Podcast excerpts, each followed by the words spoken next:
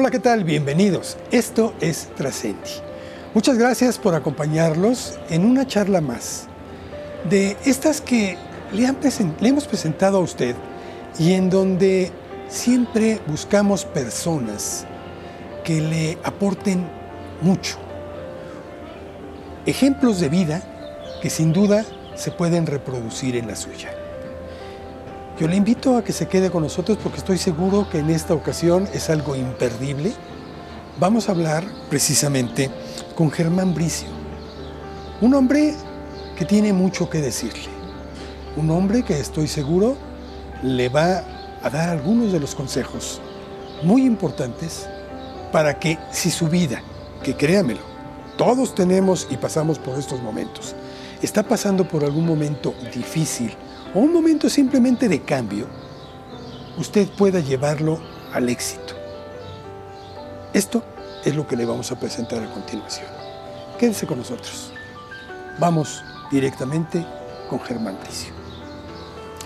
Germán, qué bueno que pudimos empatar agendas.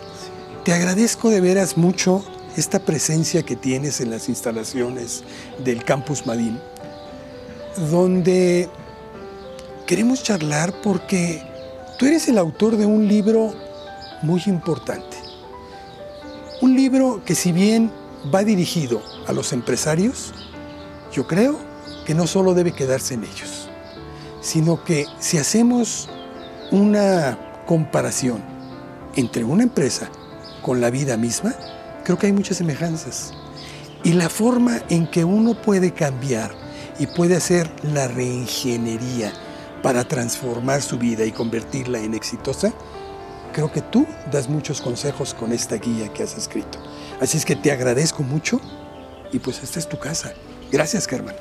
Bien, les agradezco mucho la invitación y hay muchos comentarios de empresarios que me han dicho que no nada más les sirve en el ámbito empresarial el libro, sino también, como lo dices tú, en su vida personal. El libro se titula Empresa Rica, reestructurando la empresa para lograr el éxito. Y yo empecé a escribir este libro en la pandemia. Yo soy un empresario. Lo que escribo es lo que yo vengo haciendo por muchos años. Y en la pandemia me daba tristeza caminar por las calles de la Ciudad de México o de Guadalajara y ver muchos negocios cerrados. Y yo ya había hecho una guía para reestructurar y reorganizar las empresas. Yo tengo cinco empresas en México y en los Estados Unidos. Y eh, esta guía, pues la quise plasmar. Todo estaba cerrado, Carlos. La autopubliqué y fue un bestseller en, eh, en Amazon.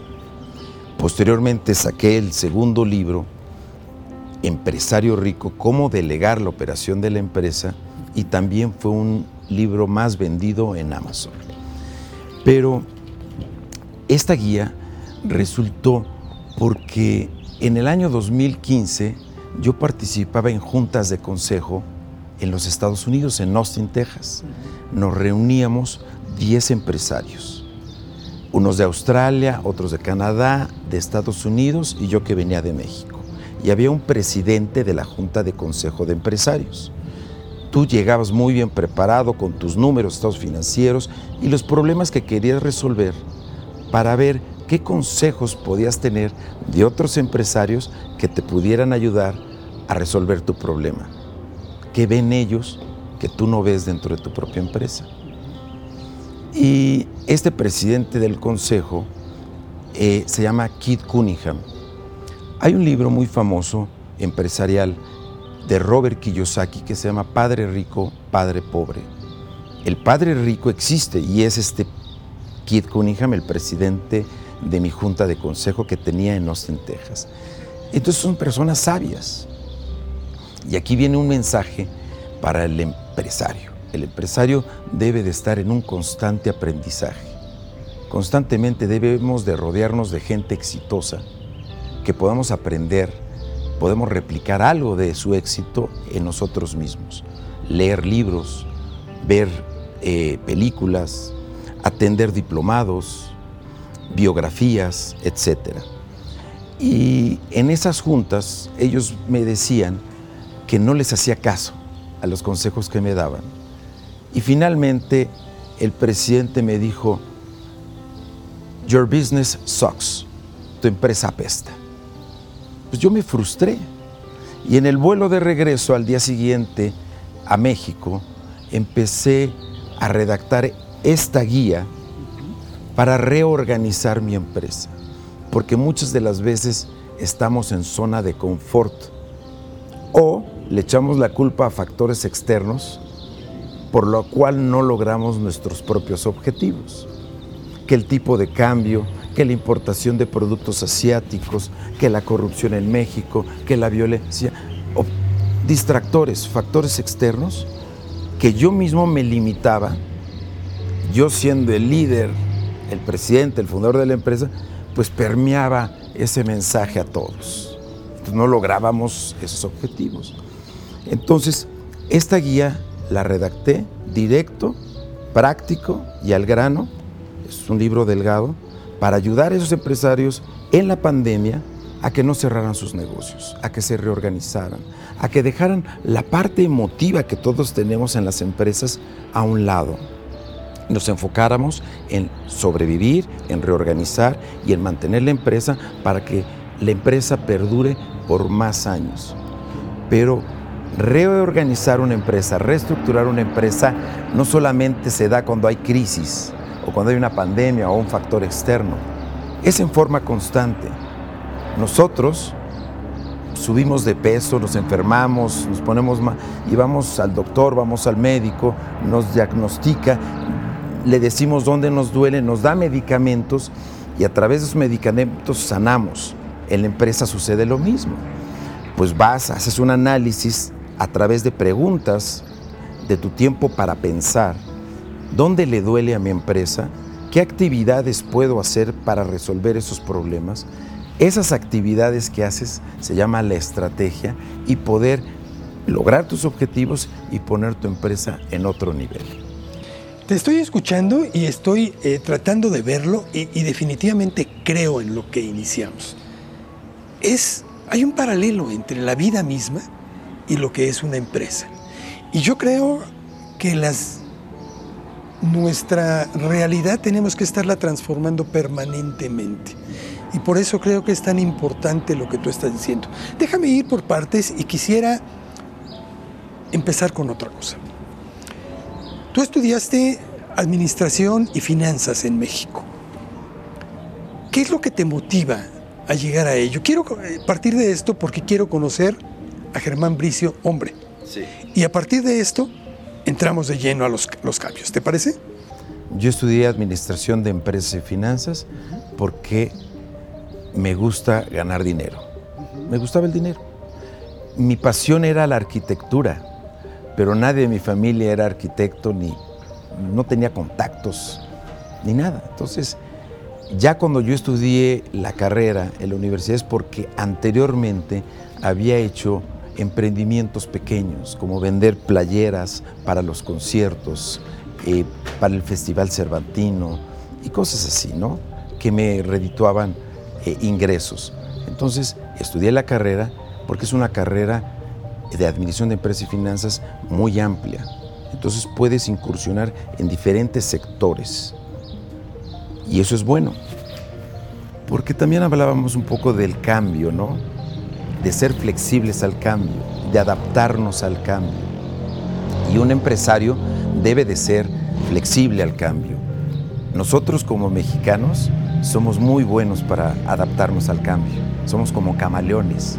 Viene una crisis y la superamos. Yo de chico, en la sobremesa en mi familia, pues sí se quejaban de las devaluaciones de López Portillo, Echeverría, de López Portillo, Miguel de la Madrid, esas situaciones que vivimos, pero cada seis meses en México tenemos crisis y las vamos superando. Un ejemplo es con otros empresarios españoles que se quejaban de la crisis en un, en un evento empresarial, pero esa crisis que se quejaban era la crisis de España de hace tres, cuatro años y yo pensé que era una nueva crisis y les decía a Carlos, oye, ¿cuál crisis? ¿Hay otra crisis? Dice, no, la de tres o cuatro años. Le digo, no, hombre, en México ya a los seis meses hay otra, nos adaptamos, lo traemos en el ADN. qué bueno, porque el mundo va cambiando constantemente. Noviembre del año pasado sale la inteligencia artificial ChatGPT. Noviembre. Es una herramienta excelente para los empresarios. Yo lo uso mucho.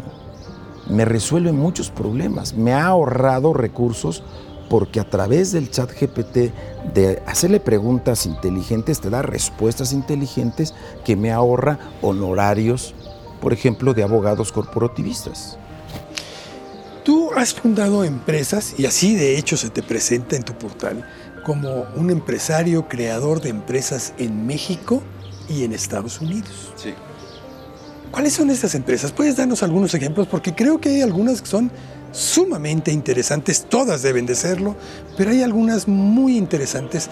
Algo que tienes en Aguascalientes, por ejemplo, Ah, con la en- energía, sí. ¿no? En energía tenemos un proyecto de generación solar, eh, 100 megawatts de energía solar, eh, que en este momento, derivado esos cambios en las reglas del juego, a nosotros como inversionistas, como mexicanos empresarios, el proyecto está suspendido.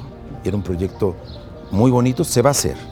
Eh, esperemos que patear el balón un poquito y poderlo hacer para generar esa energía limpia, barata. Eh, tengo otro negocio que esta empresa es mi negocio principal. Yo vendo los empaques de un solo uso que se utilizan en los supermercados y en las grandes instituciones del servicio de alimentos, como esas cafeterías, eh, pizzas o de fast food, de comida rápida, donde necesitas transportar el alimento de forma higiénica a temperatura sea caliente o fría. Muchos de estos productos los vendemos compostables, en 180 días se desintegran, otros son biodegradables y otros son plásticos, porque la tecnología todavía no nos da para sustituir esos eh, paques plásticos desechables de un solo uso. Estas empresas son certificadas con calidad ISO 9001, pero también tenemos una certificación B, se llama B Corp, y es una nueva certificación donde el modelo de hacer negocio tradicional antes de la pandemia, porque durante la pandemia tuvimos mucho tiempo para pensar y para cambiar, pues ese modelo de negocio tradicional está roto, no sirve, hay que romperlo. El nuevo forma de hacer negocios es buscar beneficios económicos a tus accionistas, a la par de beneficios sociales, impactos positivos primero a tus trabajadores, a la comunidad y al medio ambiente. Este movimiento se llama empresas B, de beneficios, de empresas que hacen el bien. Fíjate que me, me llama mucho la atención y, y es algo de lo que te quería yo preguntar. Porque si en efecto eh, el modelo anterior eh, implicaba que nada más se, se buscaba tener una ganancia y no importaba el costo ni importaba otra cosa. Era el billete, nada más. Esta mentalidad ha cambiado. Y esto lo estás impulsando en tus empresas y ahora en el libro lo das a notar para que otros lo hagan. Porque es necesario. Es imposible, creo ya, estar nada más tomando a la, a, la vaca de la ubre y estar sacándole todo, porque al final de, de cuentas pasa lo que con muchos quiebran. quiebran. La tendencia va a ser esa. Ese modelo viejo que hay que cambiar, eh, cuando yo saqué este libro, que se llama Empresa Rica, me decían algunos empresarios, no hablemos que de todos, nunca hay que generalizar, ¿no? Habemos muchos muy buenos empresarios, creo que es la mayoría. Pero me decían, oye, no, el título está mal. Empresa pobre, empresario rico.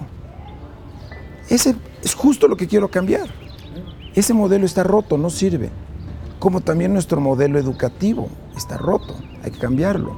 No podemos tener eh, planes de estudios de cinco años cuando tenemos tanta información y podemos reducir los planes de estudios y hacer aprendizaje constante. Planes de estudio cortos, pero en forma constante porque el mundo va cambiando constantemente, ¿no? ¿Qué es lo que te lleva a decidir escribir estos libros? Mi propósito. mi propósito de dar, ayudar a otros empresarios como ellos, lo que a mí me ha funcionado, a ver a ti qué te queda y qué te puede funcionar. Con que te lleves algo de esto, mi logro sería ese. Germán, todos estos consejos que tú das, que tú has mostrado, es una recopilación, y esto me gusta mucho, de 25 años de experiencia o más, de fracasos y de éxitos. Porque creo que de alguna forma es la única forma de construirnos. Es igual en la vida. El que no se cae no va a poder ser exitoso, porque no sabe lo que es el dolor. Hay que caer y levantarte. Ahorita que mencionabas de los fracasos, soy una persona muy emotiva, hasta me dolió. Me duele recordar esos momentos de fracaso, pero para ser exitoso tienes que ser persistente. Caerse y levantarse, caerse y levantarse, caerse y levantarse. Entonces, es esa forma de tener confianza en uno mismo, de dar el todo, de tener pasión por tu trabajo. Y dicen que cuando haces lo que a ti te gusta, dejas de trabajar. A mí me apasiona mi empresa. Entonces yo cada día me divierto, no trabajo. Sí trabajo, pero me divierto haciendo lo que estoy haciendo, ¿no? Pues sí, efectivamente así es. Eh, el libro no nada más es para empresarios, directores, fundadores, ejecutivos, sino también funciona para emprendedores. Alguien que tenga alguna idea de emprender algún negocio, porque le va a ayudar a cometer menos errores y tiene que administrar muy bien sus recursos. Si tú ya eres un empresario y tienes éxito, aprende a delegar. El segundo libro, Empresario Rico, cómo delegar la operación de la empresa. ¿Para qué? Para que tengas tiempo para pensar. Si tú estás en la operación al día a día resolviendo esos problemas cotidianos, ¿en qué momento vas a pensar? ¿En qué momento va a ser una mejor estrategia para tu empresa? ¿En qué momento vas a tener tiempo de ver qué áreas de tu empresa puedes mejorar? Hablo mucho, por ejemplo, del 80-20, de simplificar las empresas, pero también se aplica en la vida personal. Simplificar tu vida. Derivado de esta pandemia, no necesitamos tanto para ser felices. No necesitamos comprar tanto ni consumir tanto. Entonces, yo sí creo, Carlos, no sé tú qué opinas, que en, la pandemia entramos muchos en conciencia. Dos años parado, tuvimos dos años de tiempo para pensar. Y nos dimos cuenta que podemos ser felices de muchas otras formas. Fíjate que me hace recordar, yo cuando salí de la escuela, y creo que pues es el caso de todos.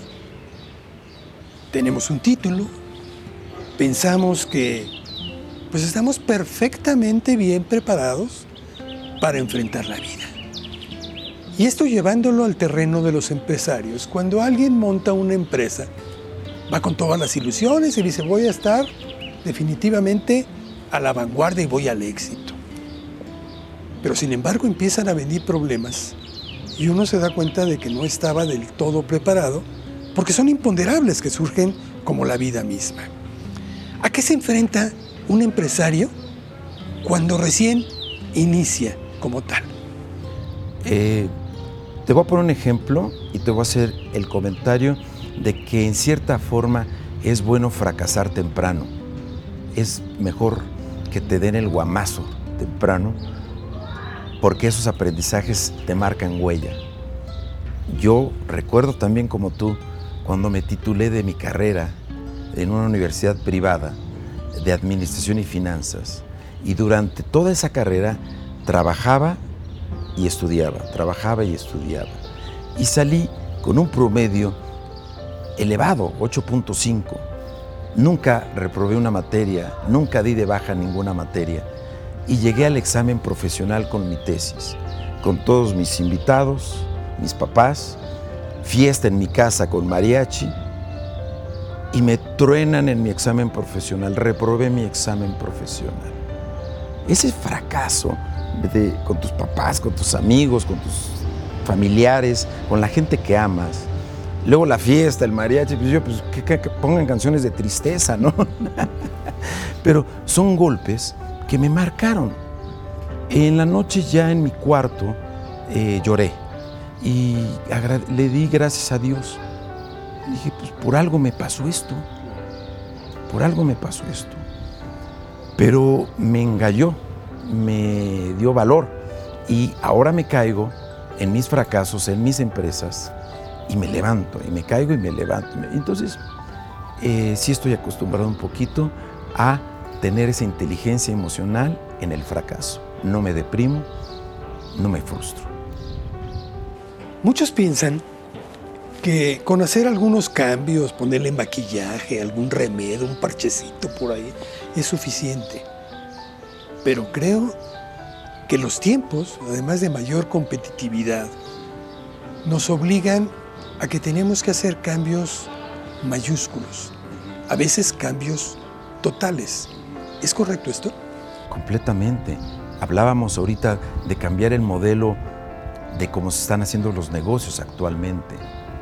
Este nuevo movimiento B de empresas que buscamos el beneficio económico a la par de beneficios sociales, en México solamente 70 empresas estamos certificadas. Deberían de ser miles. Ojalá y se promueva más. Se llama Sistema B. Para los que nos están viendo, que se metan, porque hay una evaluación de impacto. Tú haces una evaluación y te preguntan cómo le estás haciendo con tus trabajadores, cómo le estás haciendo con tu gobernanza, con la comunidad, con el medio ambiente. Y nosotros buscábamos algo como eso que nos calificara para poder medir esos impactos positivos que estábamos dando. Y a través del tiempo, no fue fácil, nos tardamos más de un año, obtuvimos esa certificación. Y estamos ahí pendientes. La evaluación es gratis, te metes y tú mismo puedes hacer tu propia evaluación para tu propia empresa. Hablas de, esta, de este cambio que debe de ser permanente, esta reestructuración. Pero en todo ello, es indudable, debe intervenir también lo que es la parte emocional va involucrada. Sí. Porque a final de cuentas, pues es un ser humano el que le está llevando a afecto. ¿Esto cómo dificulta o cómo puede ser aprovechado para llevar a cabo los cambios? Bien. Eh, el líder empresarial tiene que tener valores. Y esos valores se deben de permear en la empresa. Las empresas tienen que tener valores. Por ejemplo, la honestidad, el trabajo en equipo, todos esos valores que trae el líder y que permea en su propia empresa, eh, lo ponen en otra, en otra posición, obviamente, ¿no? Pero sí sería bueno que las empresas se sentaran a analizar y tuvieran ese tiempo de pensar del que yo comento en el libro para definir cuáles son los valores, qué valores podemos tener, qué aprendimos en esta pandemia que nos ha enseñado que tenemos que cambiar ese modelo de negocio y hacerlo de una forma diferente. Pero la empresa es un ser vivo, porque si yo tengo valores como fundador, como y mi empresa tiene valores, también es un ser vivo.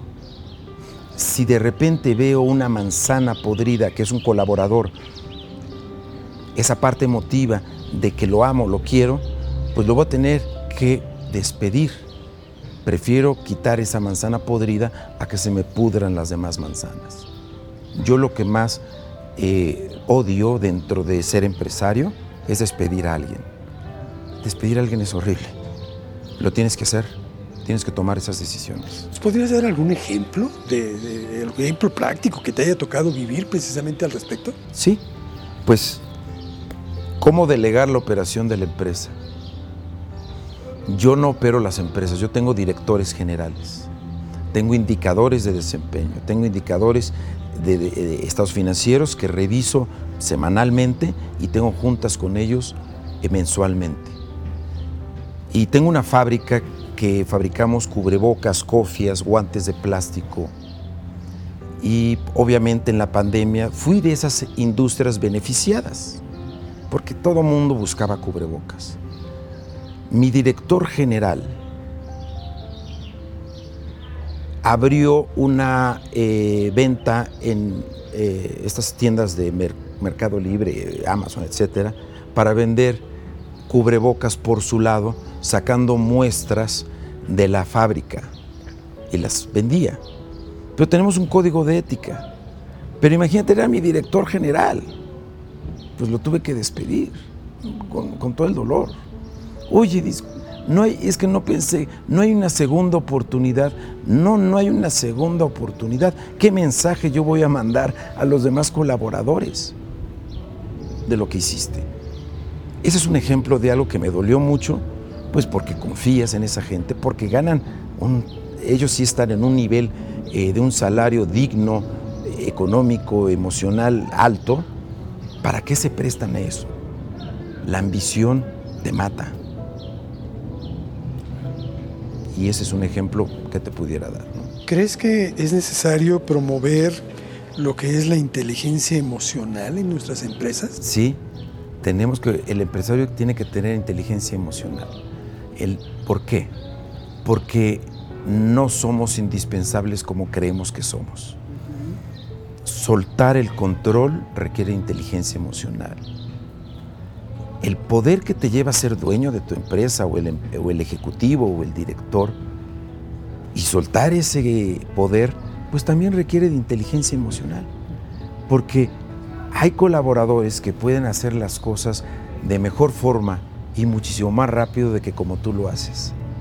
Hay que confiar, hay que capacitarlos.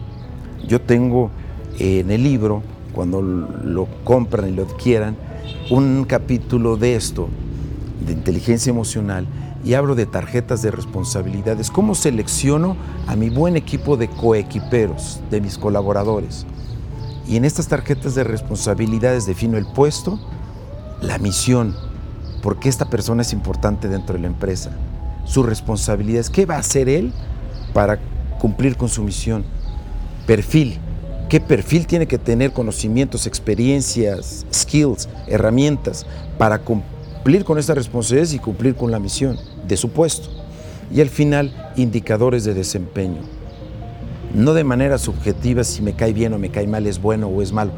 A ver, con indicadores de desempeño, con números, no con la parte emotiva, con números, todo se debe medir si está dando cumplimiento a sus responsabilidades dentro de la empresa. Entonces te rodeas de, de jugadores que denomino A y puedes delegar perfectamente bien y tus empresas y crecen más, propones más y tenemos ese tiempo para pensar, para crear nuevos negocios, crear más empleos, crear mayor riqueza, mayor abundancia, pagar más impuestos y para que esos impuestos se puedan destinar a tanto gasto que hay en medicinas, en combatir la violencia, escuelas, eh, hospitales, etc. El papel de la empresa es muy importante. Porque si nada más nos vamos a estar quejando de que no lo hacen o que se lo roban, o pues ya no te fijes en eso. Tú paga tus impuestos, paga mucho. Y lo demás, haz beneficios sociales, estos impactos positivos que te decía a tus trabajadores, a la comunidad y al medio ambiente. Los gobiernos nos dictan un ejemplo, los salarios mínimos. Pues no, si tú eres un empresario, por favor, ten valor, y no pagues un salario mínimo, porque un salario mínimo no alcanza para nada. ¿Tú vivirías con un salario mínimo? No, es un salario digno. Yo tengo que ver a esta persona, dónde vive, cuántos hijos tiene, para darle que su ingreso le alcance para vestimenta, salud, alimentación, viajes, entretenimiento, salario digno. Y también tienes que dar salarios emocionales, que no tienen nada que ver con dinero. Permisos especiales, horarios flexibles, Trabajamos si quieres de viernes hasta mediodía y las tardes ya no, para que tengas un fin de semana largo, unas bonitas instalaciones, este lugar está precioso, una bonita cafetería, etcétera, ¿no? Salario emocional. Déjame ir a un terreno, voy a tratar de, es muy personal, tú me la puedes contestar si quieres o no, pero para adoptar esta nueva filosofía, ¿Tú tuviste que hacer cambios en tu vida personal, en tu vida íntima? Pues yo creo que no, porque en mi vida íntima pues me hice un paro de dos años y me di cuenta que no necesitaba tanto. Me di cuenta que tenía mucho aprendizaje que compartir con los demás, ayudar a los demás. Que ese atardecer bellísimo en La Paz, Baja California Sur, que lo ve el pescador en una panga, la veía yo en un yate que tengo. Era lo mismo. No necesitamos tanto. Ya vendí el yate. ya lo vendí, ya. Y aprendiste a que también se puede sentir con el, ese pescador en la panga y poder disfrutar de igual manera. Capaz que hasta le pasaba mejor, traía sus cervecitas bien frías y sus pescaditos, sus charales. ¡Wow! Todo esto que hemos platicado, ¿es posible trasladarlo, digamos, a la familia, por ejemplo? Sí, sí. Es difícil. Es difícil. Porque entra el factor emocional. El factor emocional, exactamente. Pero las nuevas generaciones, mis hijos de 27 a 16, traen otro chip. Traen este chip del que estamos hablando ahorita. Son muy conscientes del medio ambiente. Son muy conscientes de, bueno, hay un problema ahorita. Muy conscientes de qué? ¿Por qué hay tantas renuncias en las empresas? Porque se dan cuenta que se tardan, ejemplo, dos horas de transporte para llegar a trabajar, dos horas para regresar y de lo que ganan, la mitad se le fue en el transporte. Pues ya no hay trabajos en Estados Unidos, en México, a nivel mundial, en Guadalajara, en la Ciudad de México. No quieren trabajar, pero tienen razón. Pues no, no van a ganar una miseria, no van a perder tanto tiempo, se pueden volver más productivos.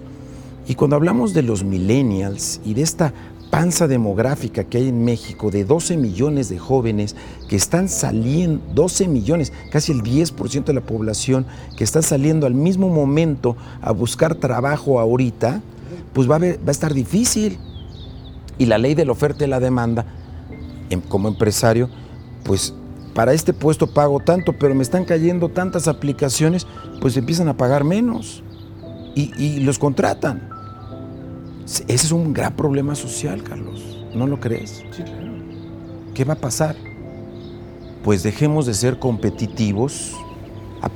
Entre ellos están compitiendo para ver quién se queda con el puesto. Y seamos creativos. Diferenciémonos. Hoy estamos en este programa con un paisajismo precioso.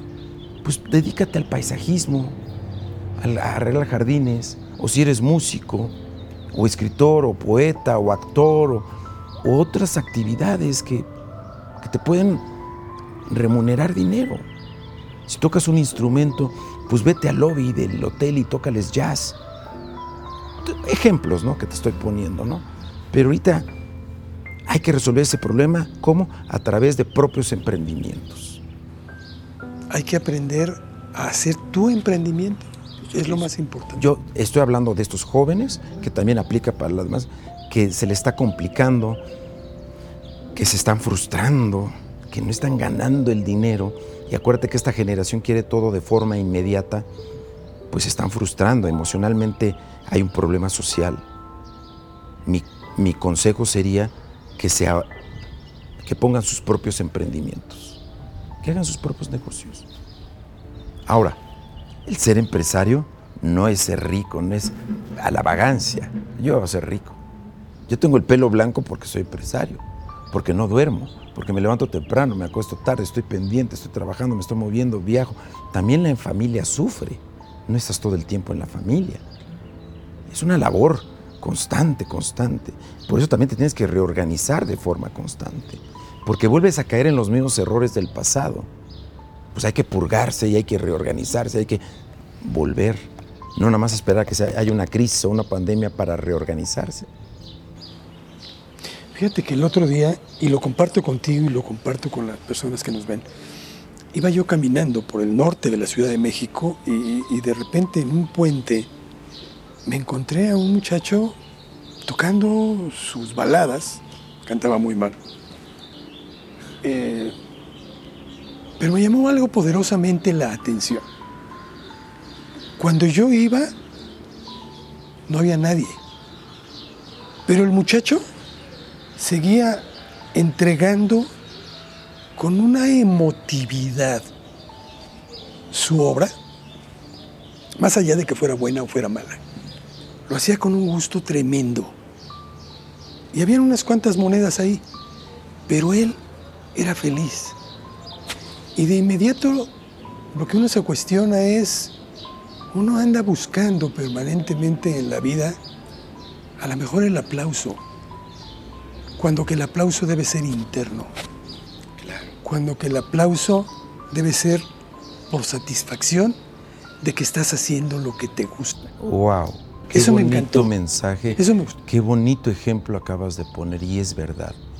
¿Y notaste en él una pasión? Era una pasión total. Es más, Estaba feliz. le puse una moneda y ni volteó a verme. Él siguió con lo suyo porque estaba haciendo lo que era de él. Bueno, a mí me sucede que yo entro a empresas y entro a esa empresa y desde que entro siento esa armonía, ese buen trato, esa sonrisa de la recepcionista, el bien vestidos, todo arreglado, todo limpio. Yo quiero hacer negocios con esa empresa. Y he entrado a otras empresas donde es un caos, un desorden, no hay pasión, no hay emoción, te atienden mal, me van a robar, yo me salgo de ahí, no compro en esa tienda. Sí, hay que ponerle pasión a todo lo que hagamos. Hay que echarle ganas. No siempre te va a ir bien. ¿Qué pasaría si en ese inter, en el dos, tres autos atrás de ti, pasó un productor musical y lo escuchó? Y se llevó el mismo mensaje de la pasión. Dijo, este cuate, oye, me hace falta este que tocaba la guitarra o... Era una guitarra. Me falta el Iba caminando yo. Me falta hecho. el guitarrista para este grupo. ¡Pum! Hace la conexión. A lo mejor. ¿Por qué? Porque lo está haciendo bien. Y le gusta. Y le apasiona. Germán, en Trascendi, estas entrevistas buscan no solo entretener a aquel que nos hace el favor de sintonizarnos, sino también la Universidad Humanitas ha buscado dar estos ejemplos de vida como es el tuyo y otros de nuestros invitados, para mostrarle a nuestro auditorio que todos podemos legar algo. Por eso me atrevo a hacerte esta pregunta. ¿Para ti qué valor tiene el término trascender? Trascender es, para mí, una punta de la espiritualidad. Trascender es darme a los demás. Esto que yo tengo de conocimientos, de experiencia, poderlo compartir para dar un aprendizaje a otros empresarios o emprendedores o personas en su vida en general, que se les quede algo de lo que a mí me ha funcionado, que les pueda funcionar en su vida. Para mí eso es trascender, darme a los demás. Sé que estás escribiendo un tercer libro. ¿Cómo va? El tercer libro se titula, eh, es una serie de tres libros, perdón, brincar así, es una serie de tres libros que se llaman Empresas Pensantes. Empezamos con Empresa Rica, reestructura, reorganízala, yo te voy a ayudar a que ganes dinero, a generar ganancias. Empresario rico, cómo delegar la operación de la empresa. Hablo mucho de la gente, de los equipos, de los coequiperos. Y el tercer libro se llama Humanidad Rica, Empresa y Empresarios Conscientes. Todo esto que hablábamos ahorita.